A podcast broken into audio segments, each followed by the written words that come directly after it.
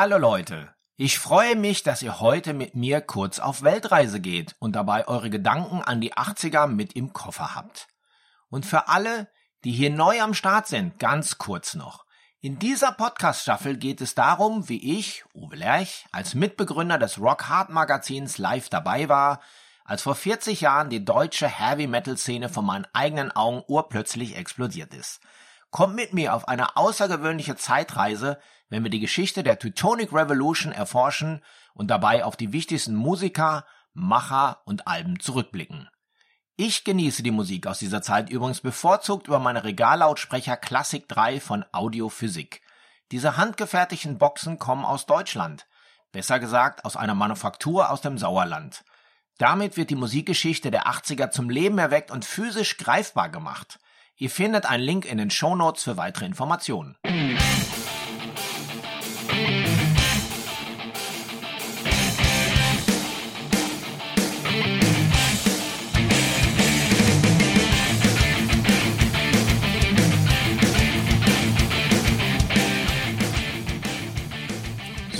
Seid ihr startklar?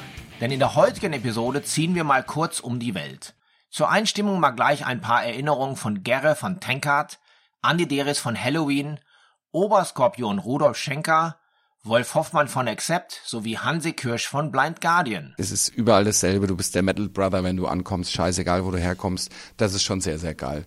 Wir hatten tatsächlich die Einladung in Manaus mitten im, im, im Amazonas zu spielen. Das ist am Rio Negro. Da kommst du normalerweise als Touri vielleicht mal hin wenn du mutig bist, weil du darfst voll Malaria keine Angst haben. Und Rock in Rio war Hammer sieben Tage in Rio. Das war, das war sowas von genial und sowas von Rock'n'Roll und hammermäßig. Das kann man gar nicht beschreiben. Wenn man es heutzutage wieder so flashmäßig zurückkommen lässt, dann kann man nur sagen, hat man wirklich äh, die beste Zeit des Rock'n'Rolls, äh, inklusive der Plattenindustrie, da, äh, miterlebt. Das waren die goldenen Zeiten. Wir machen das, weil das einen Wahnsinn Spaß macht. Man reist um die Welt, lernt wahnsinnig viele Leute kennen und, und kann auf diesen Festivals spielen und die auf den Bühnen der Welt stehen quasi. Das ist schon eine einmalige Sache.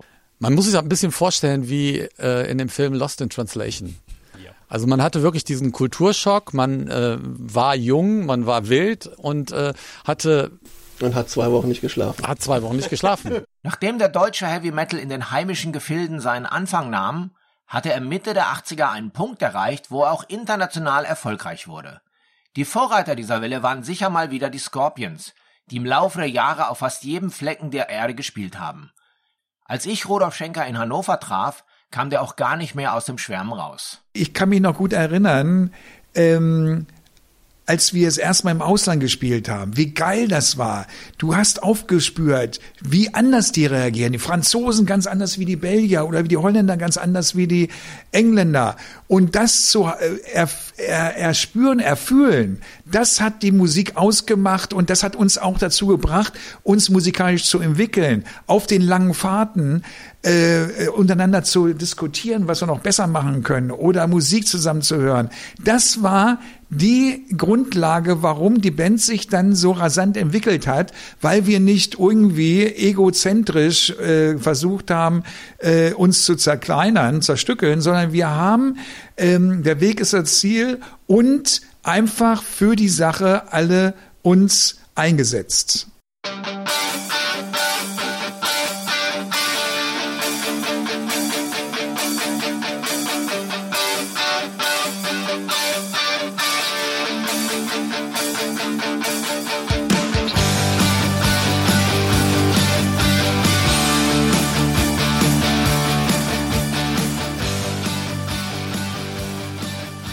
Rock in Rio war Hammer.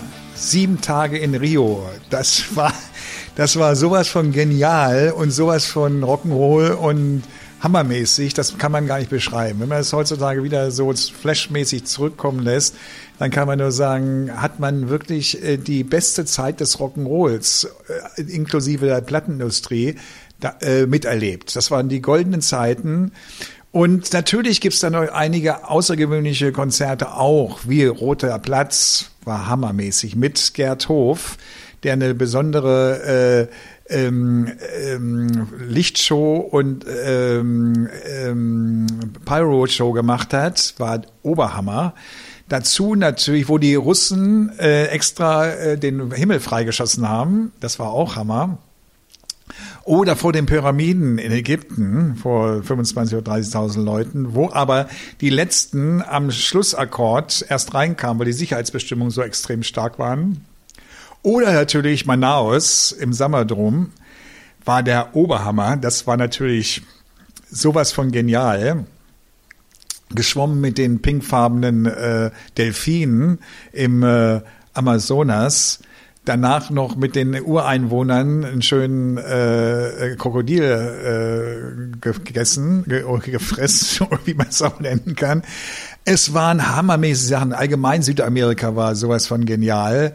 Äh, was war noch unglaublich? Äh, natürlich auch äh, bei 10 Grad minus in, ähm, in Sibirien wo wir zum, ähm, zum äh, Hero, der Arbeiter-Hero gewählt worden sind, weil wir trotzdem gespielt haben, obwohl man eigentlich gar nicht hätte spielen können, mit ein paar Wärmekanonen, äh, weil 20.000 Leute waren da, warteten auf uns und ja, uns fragten sie nun, könnte auftreten, wollte auftreten. Wir haben gesagt, wenn die Leute das aushalten können, können wir es auch aushalten, haben da gespielt.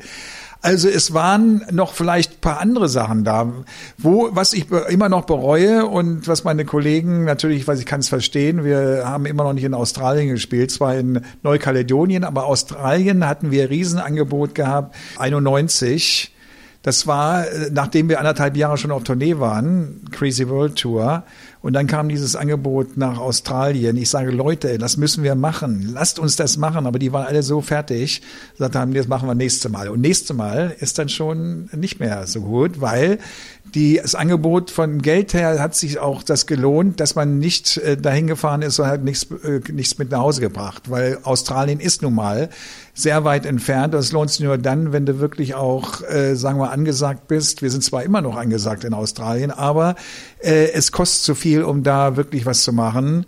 China haben wir mehrmals Einladen bekommen, aber die Chinesen sind auch ein bisschen komisch, wenn du die nicht gleich annimmst, weil du irgendwo, äh, äh, sagen wir mal, ähm, schon gebucht bist. Wir waren ja immer gleich gebucht. Wenn wir fertig waren mit der Platte, da war schon fast das ganze Jahr weg.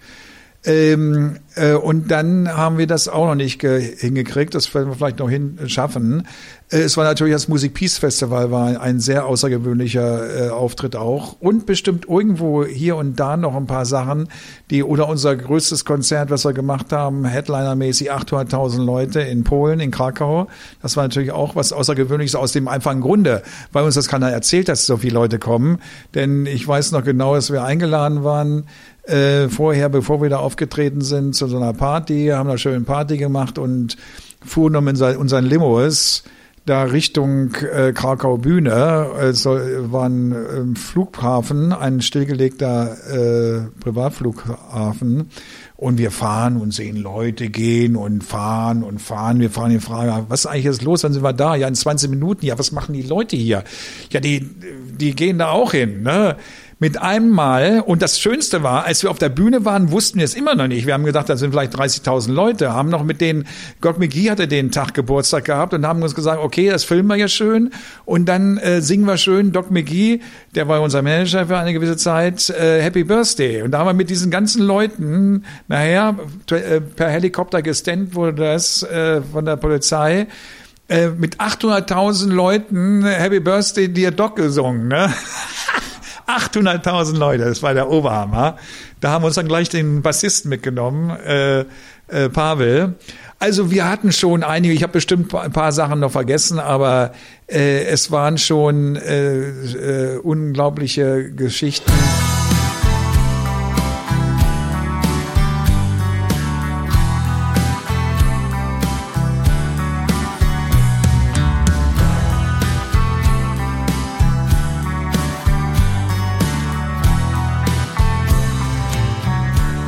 Wir hatten unbewusst einen Markt aufbereitet, der auf einmal in 90ern aufblühte, bis dahin aus und wir in großen Stadien in, Sü in äh, Südamerika gespielt haben. Platinplatten in Thailand 20 Mal Platin bekommen haben, mehr als Michael Jackson und in, in anderen wie Malaysia oder Korea und über in diesen gegen Indonesien. Ja, da haben wir uns da in den 90er Jahren ganz gut über Wasser gehalten, dann die Berliner Philharmoniker-Geschichte gemacht, Akustiker gemacht, so. Und insofern hat sich dann der Kreis wieder geschlossen.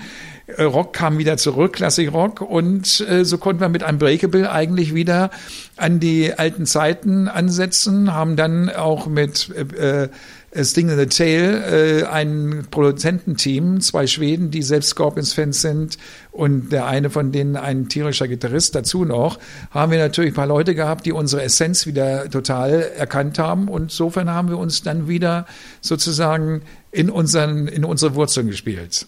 Kurz nach den Scorpions wurden damals auch Accept auf die Reise geschickt, die ebenfalls Mitte der 80er vor allem in den USA, später auch in Japan Fuß fassen konnten.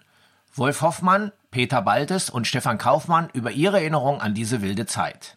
Also ich finde, wir waren schon immer, recht früh haben wir uns ins Ausland orientiert. Wir waren schon früher eine internationale Band. Ja, wir sind ja schon 1984 das erste Mal fast sechs Monate USA gewesen. Und heutzutage ist vielleicht die, ähm, ein Zeichen der Zeit, dass man öfters kurze Trips in verschiedene Länder macht. Also wir sind sehr viel mit Flugzeug unterwegs heutzutage. Warum wir jetzt mehr im Ausland unterwegs sind oder äh, kürzere Trips machen. Das liegt sicherlich auch an den Festivals, glaube ich. Ne?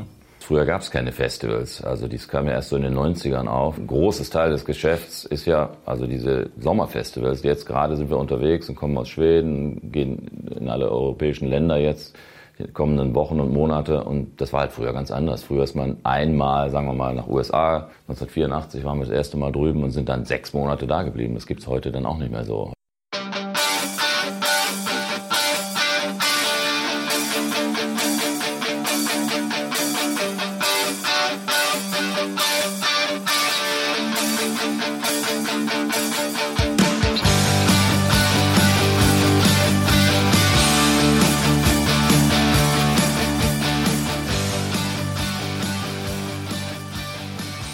Highlight war natürlich das erste Konzert in Amerika, äh, als wir Kiss supportet haben, 1984. Irgendwann im März, glaube ich. Keine Ahnung, war auf jeden Fall noch kalt. Das war natürlich ein Hammer, mal eben kurz so vor 15.000 Menschen zu spielen in so einer großen Arena, einer überdachten. Und tatsächlich hat uns keiner ausgebuht, sondern sie haben applaudiert und haben auch mitgejohlt. Das war ein Hammerkonzert. Natürlich auch das erste Mal Japan auch überhaupt keine Frage. Als wir waren, sind wir erst 85 hingekommen und wurden halt da auch empfangen wie Rockstars, was wir wohl damals waren.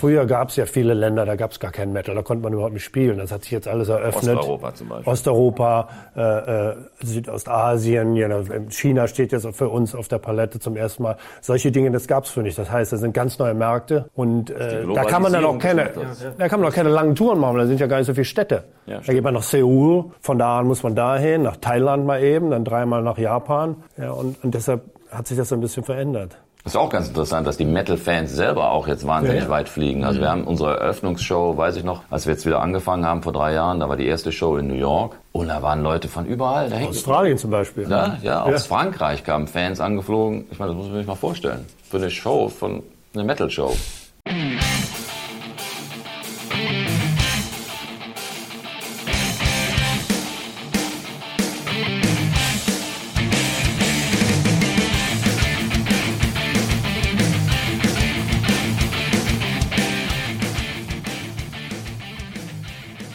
Ist das super, weil wir, wir reisen natürlich auch gerne und es ist natürlich auch eine super Gelegenheit, äh, neue Gegenden und neue Fans kennenzulernen. Und, und also letztendlich, das ist ja einer der Gründe, warum wir das überhaupt auch machen. Weil man muss sich das mal auch so vorstellen. Es ist natürlich auch äh, in unserem Alter jetzt nicht nur Vergnügen, sondern mhm. wir machen das letztendlich auch äh, äh, ja jetzt nicht aus finanziellen Gründen oder um noch äh, um davon unser Leben zu verdienen, sondern wir machen das, weil das einen Wahnsinn Spaß macht. Man reist um die Welt, lernt wahnsinnig viele Leute kennen und, und kann auf diesen Festivals spielen und die auf den Bühnen der Welt stehen quasi. Das ist schon eine einmalige Sache und wir sind uns dessen völlig bewusst, dass es ein Riesenglück und ein Riesenzufall, dass es jetzt nochmal geklappt hat.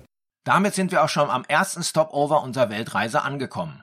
In der nächsten Episode geht es dann tief nach Sibirien, wo uns Udo Dirkschneider, Stefan Kaufmann und Viktor Smolski sehr detailliert über ihre Abenteuer und Erlebnisse aus Russland erzählen, dass sie vor allem mit dem Zug bereist haben.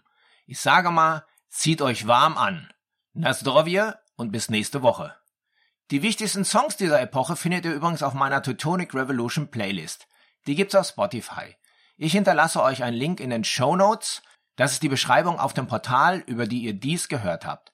The Block of Rock gibt es jeden Freitag zum Feierabendbier. Kostenlos und laut. Ihr findet mich unter anderem auf Spotify, Apple Podcast, YouTube, Amazon Music, Deezer, Audio Now und auf radiobob.de und in der MyBob App. Am besten gleich mal abonnieren, damit ihr nichts verpasst. Und wer sich nicht entscheiden kann, der findet alle Links auf einen Blick auf theblockofrock.com wo ihr auch den Zugang zu meiner Facebook-Gruppe bekommt. The Block of Rock Backstage Zone. Ich würde mich freuen, wenn wir uns hier kennenlernen. Alles klar? Dann hören wir uns ja bald wieder. Bis dahin, keep on rocking.